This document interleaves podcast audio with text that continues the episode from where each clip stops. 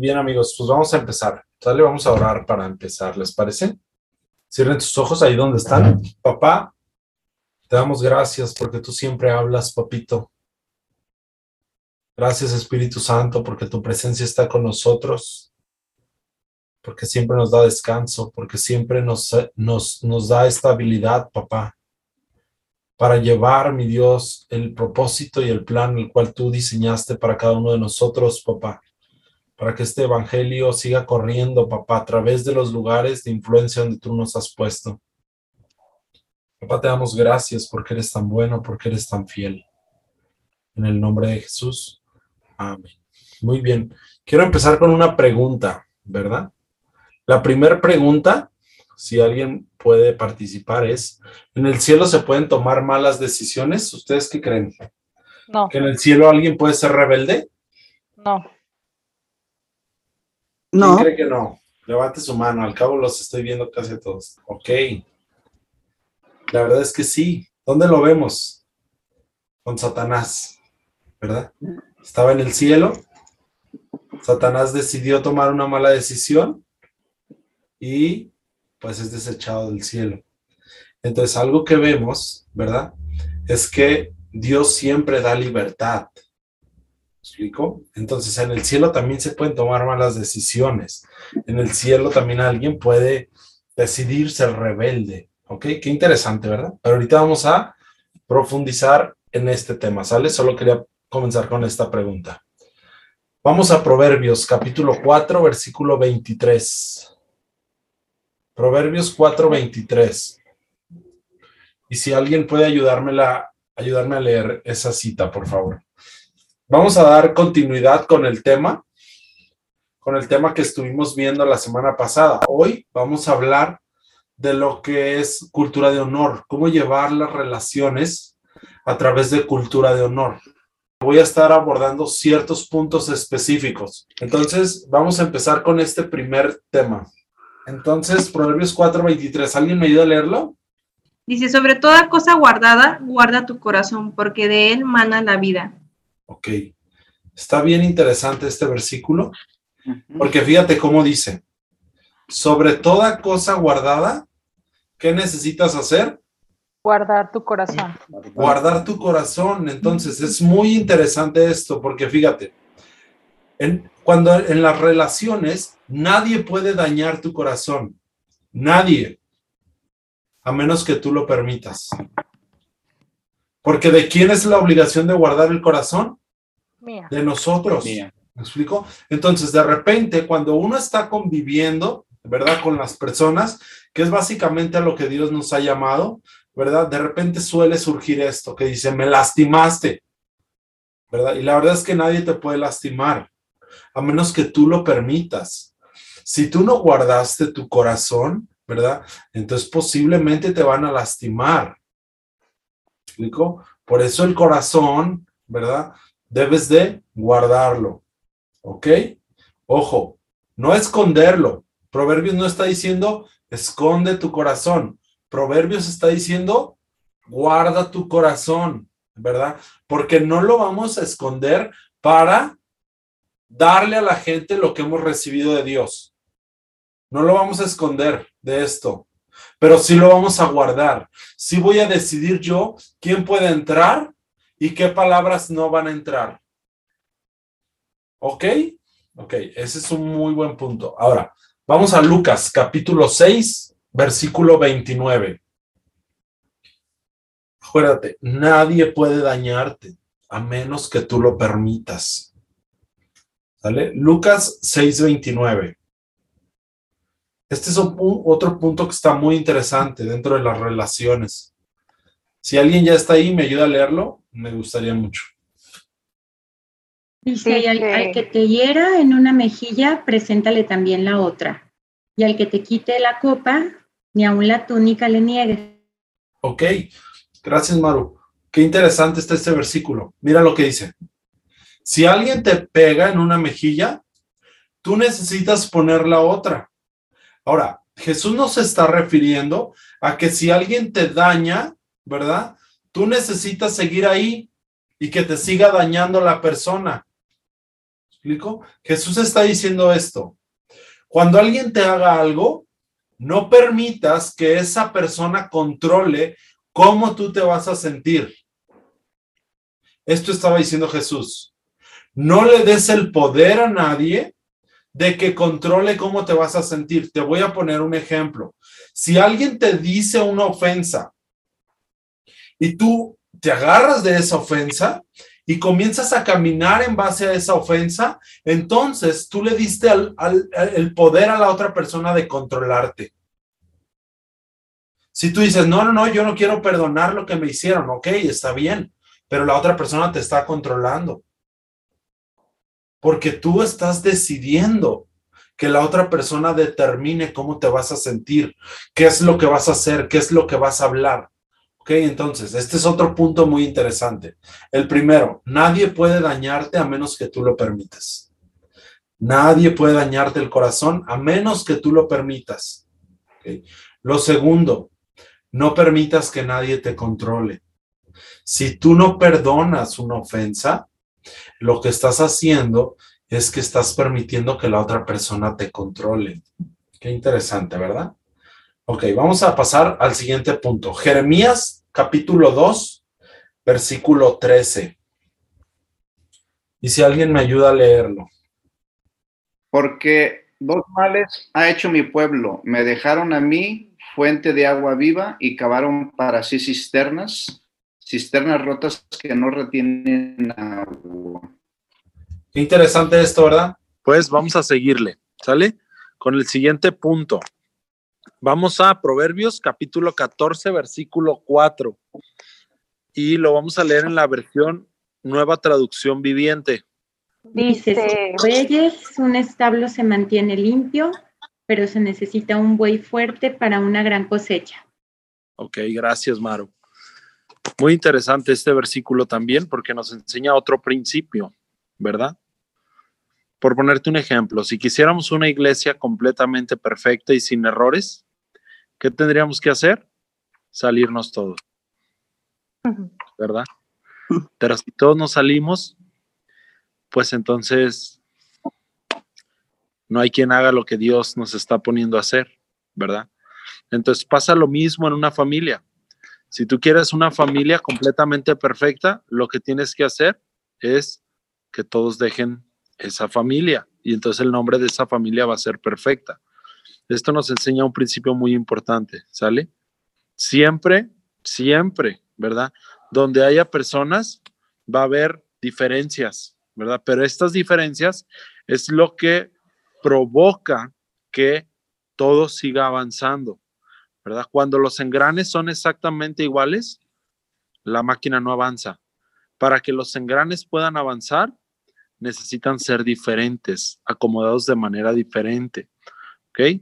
Entonces, este principio necesitamos tenerlo muy claro. Sobre todo, si tú perteneces a una congregación, si tú ves que dentro de la congregación hay problemas y todo esto y quieres comenzar a ir a una congregación perfecta, pues necesitas ir a un lugar donde no haya nadie, ¿verdad? Dice Proverbios 14:4. ¿Por qué? Donde hay bueyes, pues también está sucio el establo, ¿verdad? Pero si queremos un establo limpio, pues necesitamos sacar a los bueyes y esto no va a suceder, ¿sale? Entonces, esto nos da un principio muy bueno. Ahora, vamos a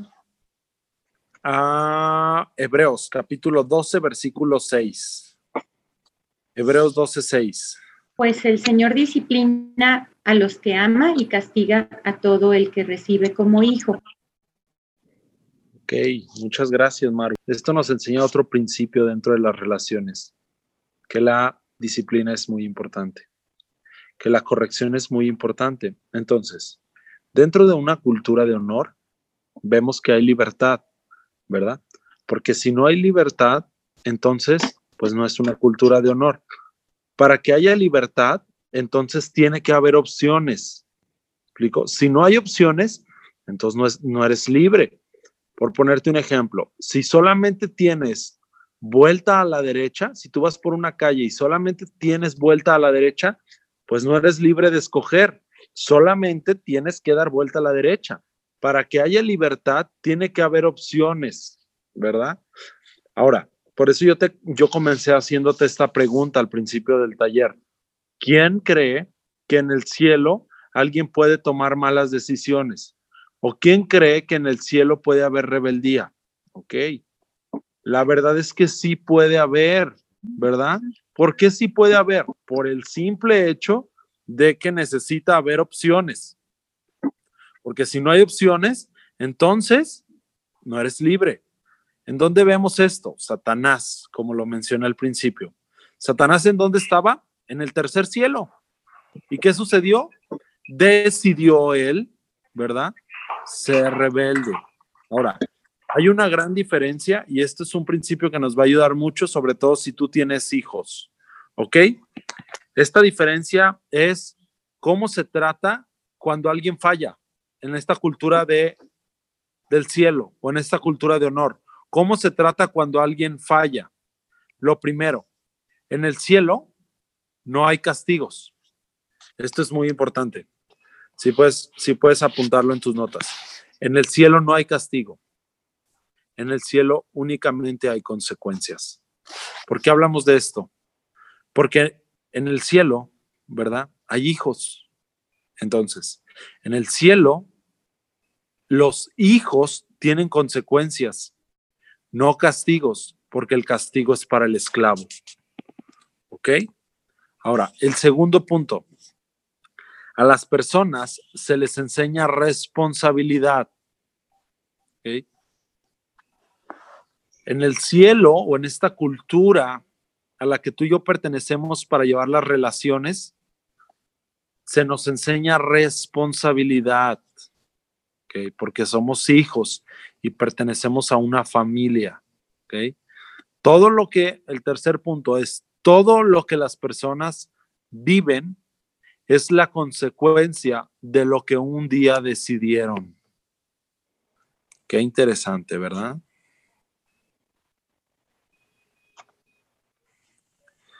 La manera en la que corregimos a las relaciones que tenemos cerca va a determinar mucho cómo ellos se sientan o lo que nosotros estemos impulsando a cómo ellos se ven.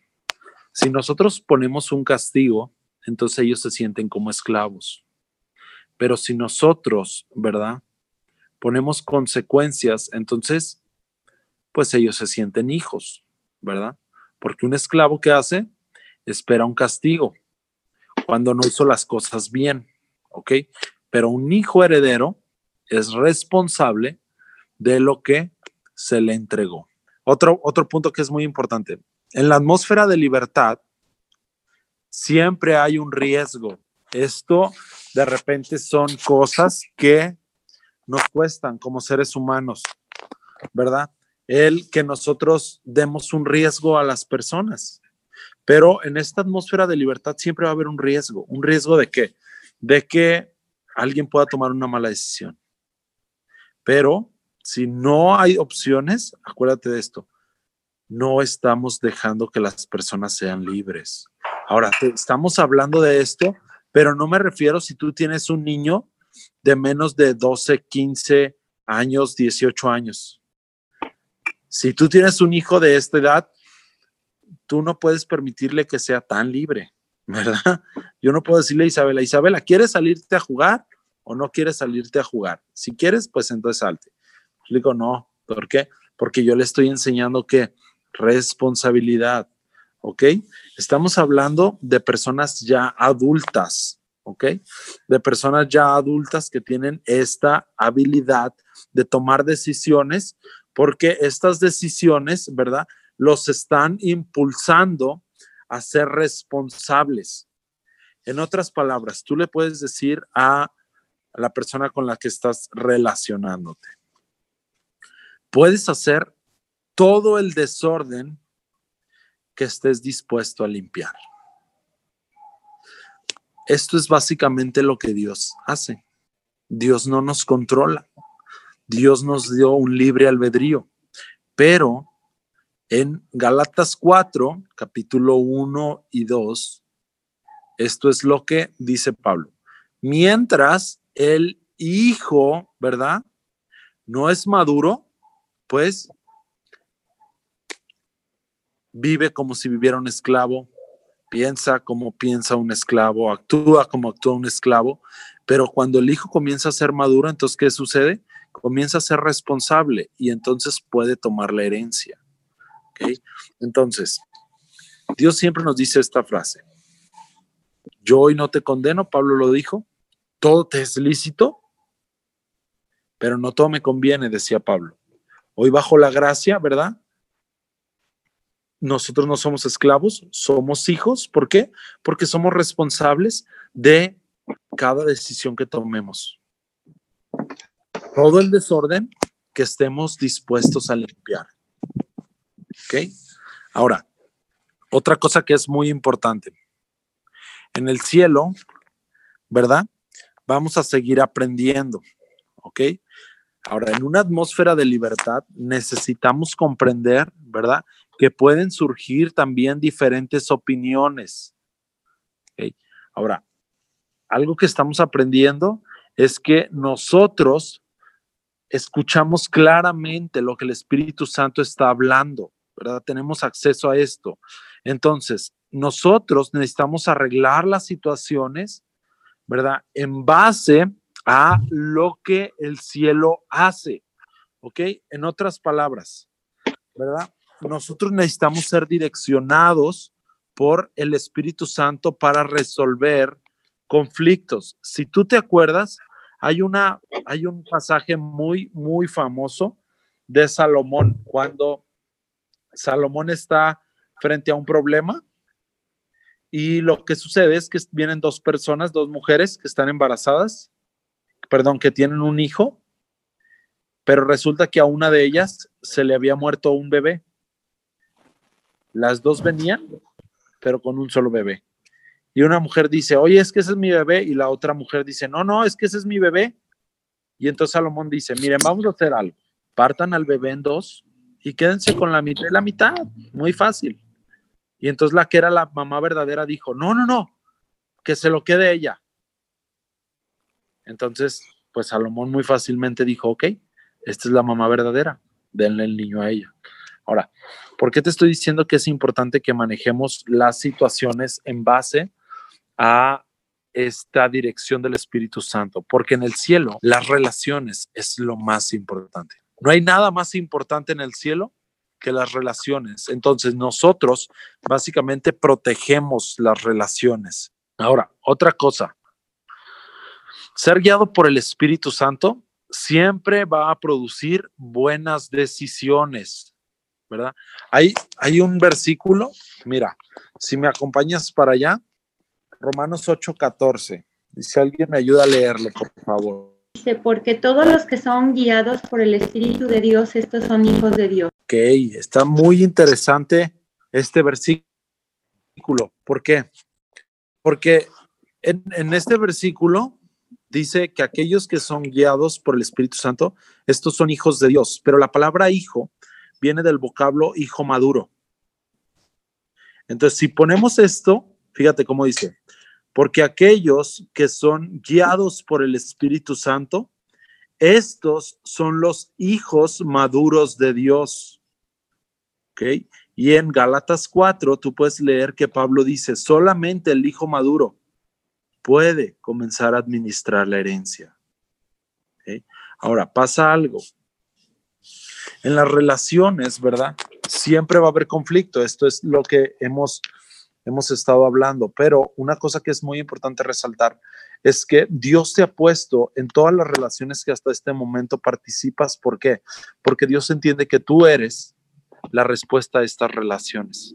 Cuando Jonás se fue, cuando Dios le dijo a Jonás, Jonás necesitas irte y predicar en esta nación, y Jonás se fue y fue y se escondió en un barco, y entonces estaba la tempestad a todo lo que daba, ¿verdad? Y todos los marineros orando a su Dios y pues resulta que nadie respondía, bajan y ven a Jonás muy dormido y entonces le dicen, oye Jonás, ¿qué onda? Está la tempestad todo lo que da en el barco, ora a tu Dios. Y Jonás dice, no tengo que orar, lo único que necesitan es tomarme y lanzarme al mar. Y lo que hicieron es que agarraron a Jonás en el barco, lo lanzaron a toda la tribulación que estaban viviendo en el mar y en cuanto Jonás cae en el mar, inmediatamente el mar se tranquiliza. ¿Sabes por qué? Porque la respuesta al caos eres tú. La respuesta al caos es lo que tú portas como hijo heredero. La respuesta al caos que estás viviendo en cualquier área de, de relaciones, eres tú. Todo lo que quieras que Dios haga en esas relaciones lo va a hacer a través de ti. ¿Me explico? Entonces, un hijo maduro es aquel hijo que tiene, que ha madurado más bien y comienza a practicar esto que él ya es. ¿Qué ya eres? Ok, eres paciente, eres templado, ¿verdad? Amas a todos, los pones o amas, ¿verdad? Como mayores a ti, ¿verdad? De la misma manera que honras a Dios, comienzas a honrarlos a ellos. Y entonces, usando esta herencia, las relaciones comienzan a ser exitosas. ¿Ok? Ahora, otro punto que es muy importante. ¿Ok? El propósito de la libertad es el amor. ¿Ok? No se puede tener amor sin libertad. ¿ok? Antes lo que sucedía, si tú te acuerdas, es que muchas de las personas se casaban sin libertad, ¿verdad? Porque esto era lo que los papás decidían, ¿verdad? Ellas las muchas veces pues los hijos no eran libres para decidir a quién amar, ¿ok? Entonces, esto no es en el reino. En el reino, ¿verdad? El propósito de la libertad es el amor. Y algo que a mí me gusta mucho es que un ejemplo que pone Richard es que la libertad y el amor sería más o menos como cuando una persona tiene un pajarito en su jaula. Tienes un pajarito en tu jaula, le abres la puertita de la jaula, si el pajarito se va y nunca regresa, significa que nunca fue tuyo. Pero si se va y regresa, significa que es tuyo. ¿Ok? Entonces, esto es muy importante, ¿sale? Que el, la motivación de la libertad siempre es el amor. ¿Ok?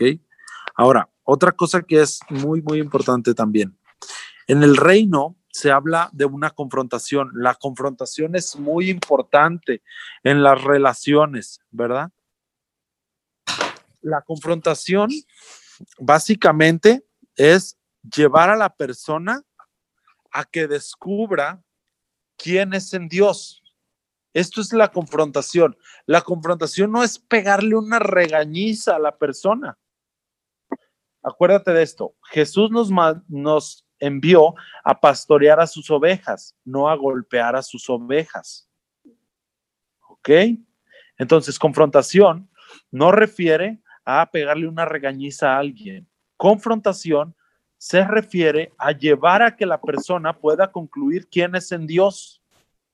Y me gusta mucho un ejemplo que dice que cuando alguien va en un vuelo, en un avión, y de repente el avión descubre el piloto que está piloteando, descubre que hay una rata en el avión, el piloto no baja el avión para, para sacar a la rata. ¿Qué sucede? Pues el piloto eleva el avión ¿Para qué? Para que la rata pierda oxígeno y se muera. Ok, esto habla mucho acerca de la confrontación.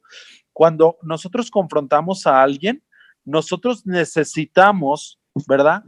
Subir a esta persona. ¿Cómo subimos a esta persona? Comenzamos a describir quién es en Dios. Comenzamos a describirle lo que Dios ha hablado para él. Comenzamos a describirle la identidad que Dios que Dios tiene para él. Y aquí es otro punto muy importante en la confrontación. Hay dos puntos que hay que tratar en la confrontación. El primero, uno es compasión y cuando se le da compasión a alguien. Ok, se le da compasión a alguien cuando viene con un corazón arrepentido. Te lo voy a poner en la parábola del hijo pródigo. No la voy a leer porque me quiero ir un poquito rápido por cualquier cosa de los datos, ¿sale? Pero en la parábola del hijo pródigo, fíjate cómo actúa el padre muy inteligentemente. Al primer hijo, al que se va lejos y regresa arrepentido, con un corazón arrepentido diciendo, papá, ¿sabes qué la regué? ¿Qué le hace el padre? Le da compasión. Pero al hijo que está en casa, que viene con un corazón arrogante y orgulloso, ¿qué hace el padre? Le da confrontación. Si tú te fijas en ninguno de los dos hijos, el padre los daña. La diferencia en la confrontación es que al hijo lo eleva y le dice, hijo, tú siempre has sido esto, todo esto siempre ha sido tuyo. Entonces lo eleva para que el hijo que quedó en casa se dé cuenta y vuelva en sí de quién él es. ¿Explico? Entonces, en las relaciones esto es muy importante. Confrontación y compasión. Damos compasión al corazón arrepentido, pero confrontamos al corazón orgulloso y soberbio. Puedes leerte un, un ejemplo de cuando no se confronta. ¿En dónde? Con Absalón y David. Búscalo, te va a gustar. Esa es una manera cuando no se confronta a los hijos. ¿Sale? A ver, otra cosa que también es muy importante. ¿Sale?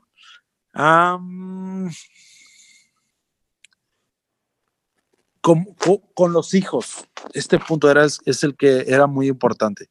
¿Sale? Cuando, cuando nosotros tenemos hijos, nosotros necesitamos saber que necesitamos darles libertad, ¿verdad? Sobre todo cuando ya son grandes. Si nosotros no le damos libertad a nuestros hijos para que puedan decidir y para que puedan comenzar a ser responsables con sus decisiones, nuestros hijos comenzarán a ser, ¿verdad? Completamente irresponsables y como marca la Biblia, vergüenza para el padre, vergüenza para la madre, ¿verdad? No necesitamos resolverle todos los conflictos a nuestros hijos, ¿verdad? Los conflictos lo que produce es que nuestros hijos tomen carácter. Y esto es algo que el padre hace. Mira, pon mucha atención. El padre nunca te va a dar un pescado. El padre siempre te va a enseñar a pescar. Con nuestros hijos de la misma manera. Con nuestros hijos no solamente les damos pescados, también los enseñamos a pescar. ¿Para qué? Pues para que el día que ellos tomen una decisión, ellos puedan ser lo suficientemente responsables para saber pescar. ¿Ok? Ahora, otra cosa, la gracia, ¿verdad? Esto, quien Jesús es, ¿verdad? Es el poder para vencer el pecado. ¿Ok? Vamos a Gálatas capítulo 5, versículo 13 al 16. Si alguien me ayuda a leerlo, por favor. Porque vosotros, hermanos, a libertad fuisteis llamados, solamente que no uséis la libertad como ocasión para la carne, sino servíos por amor los unos a los otros. Porque toda la ley en esta sola palabra se cumple. Amarás a tu prójimo como a ti mismo. Pero si os mordéis y os coméis unos a, a otros, mirad que también no os consumáis unos a otros. Las obras de la carne y el fruto del Espíritu. Bueno, esto ya empieza hasta el 16, ¿verdad? Digo pues, Por favor, andad, ajá, andad en el Espíritu y no satisfagáis los deseos de la carne. Muchas gracias, Maru. Ok. Muy fácil esto, ¿verdad? La verdadera libertad concluye diciendo en el 16, es andar en el Espíritu. No hay libertad fuera de Dios. No hay libertad fuera de Dios. La verdadera libertad es andar en el Espíritu. Pablo, Pablo empieza diciendo en el 13, mira, pues la verdad es que somos libres, ¿verdad? Pero termina diciendo en el 16, la verdadera libertad es andar en el Espíritu. La carne ciertamente no va a haber condenación, pero quiere ser verdaderamente libre, ok, comienza a caminar en el Espíritu Santo y esto se llevará a cabo, ¿sale? Voy a dar unos puntos que pues lo puse como el proceso de la confrontación. El, en el proceso de la confrontación, algo que es importante es que debe de ser privado. Yo te recomiendo que sea en lo privado. Cuando tú vayas a confrontar a tu hijo, a tu cónyuge, a tu novio, a tu novia, a tu a, cualquier relación, a tu amigo, ¿verdad? Yo te recomiendo que sea privado, ¿ok? Y esto, cuando yo estaba haciendo este punto, me acordé de un maestro que yo tuve en la universidad y me dijo, usó una palabra antisonante, pero me dijo, miren, si ustedes ven algo que está mal en mí y vienen y van y se lo dicen al rector, entonces ustedes me quieren chingar. Pero si ustedes ven algo en mí y vienen y me lo dicen a mí, entonces me quieren ayudar, ¿verdad? Entonces es muy importante que se lleve la confrontación en lo privado primeramente. ¿Sale? El segundo punto, que sea a través del espíritu de ternura. No importa lo que haya sucedido. Si tú no sabes tratar con el pecado, no vas a saber tratar al pecador. Ojo, a Dios no le ofende el pecado, porque Dios sabe la solución y Dios sabe que la solución es Jesús. Por eso es que a Dios no le ofende el pecado. Entonces, no nos debe de ofender el pecado, amigos, porque tenemos la solución a este. ¿Sale? Ahora, el tercer punto, crear un ambiente de paz y de confianza. El cuarto punto, la persona a la que vas a confrontar, ¿verdad? Debe externar el problema. Ni, ni Dios, ni Dios viola, ¿verdad? El, el, el libre albedrío de alguien. Entonces, pues el punto que podemos hacer es que la persona quiera ser ayudado. Si la persona no quiere ser ayudado, bueno, pues ni Dios lo obliga mucho menos nosotros. Si es parte de tu liderazgo, si es parte de un equipo de tu trabajo y todo esto, bueno, pues hay decisiones que se tienen que tomar en base a lo que la persona no quiso. No quiere decir que sea un castigo, simplemente es una consecuencia que la persona pues necesita tener. ¿Ok? Ahora, el siguiente punto, que las personas no se sientan controladas cuando vas a confrontar. Simplemente que puedas presentar las consecuencias de las decisiones que se tomaron, ¿verdad? Que él pudo tomar o que la persona pudo tomar con el propósito de enseñar a esta persona o de fortalecerla. Otro punto muy importante, que puedan ver en ti un aliado y no un rival. Porque de repente al querer confrontar dentro de una relación, lo hacemos como un rival y no somos rivales, somos aliados. No, no es yo contra la persona que confronto, es yo y la persona que estoy confrontando contra el problema. Ahora, lo siguiente, ¿verdad? Recordarle su identidad. Acuérdate de esta frase. Todo comportamiento es resultado de identidad. Entonces, todo lo que la persona está haciendo en una relación es por cómo se ve a sí mismo por lo que piensa acerca de él. Este es un punto también muy, muy importante. Irnos a la raíz del problema dentro de una relación. Acuérdate que no solamente quitamos los frutos, nos vamos a la raíz. Por ponerte un ejemplo, ¿verdad? Si alguien se está drogando, el problema no es que se drogue, el problema es por qué lo está haciendo. Si alguien está haciendo muy grosero, un hijo o algo así, pues el problema no es que sea grosero, el problema es por qué lo está haciendo. Si yo quito los frutos nada más, entonces ¿qué va a pasar? En la próxima temporada de cosecha los frutos se van a volver a dar. Yo necesito atender la raíz dentro de las relaciones. Ahora, el siguiente punto, ¿sale? Cuando nosotros ejercemos presión externa hacia una persona, ¿verdad? La persona va a querer protegerse, como lo hacen las tortugas, ¿verdad? Pero cuando la presión es interna, a través de preguntas, ¿verdad? Sin juzgar o que la persona se pueda sentir como condenada, ¿verdad? La persona lo, lo, lo hará de tal manera, ¿verdad? Que ellos puedan ver lo que está mal y puedan responsabilizarse de eso que ellos hicieron. ¿Ok? A través de preguntas, tú puedes llevar a una persona a la confrontación. Te voy a recomendar un libro que te va a gustar mucho si no lo has leído. Se llama Una cultura de honor y el autor es Danny Seal. Ese libro, si no lo has leído, te va a gustar mucho, te va a ayudar mucho en las relaciones. Y el último punto, en el cielo hay libertad para decidir, para escoger, porque Dios no es controlador. Entonces, acuérdate, de la misma manera que Dios lleva las relaciones, este es nuestro modelo. Dios no controla, mucho menos nosotros, pero sí hay consecuencias de cada decisión que tomemos. No hay castigo porque somos hijos, pero sí hay consecuencias.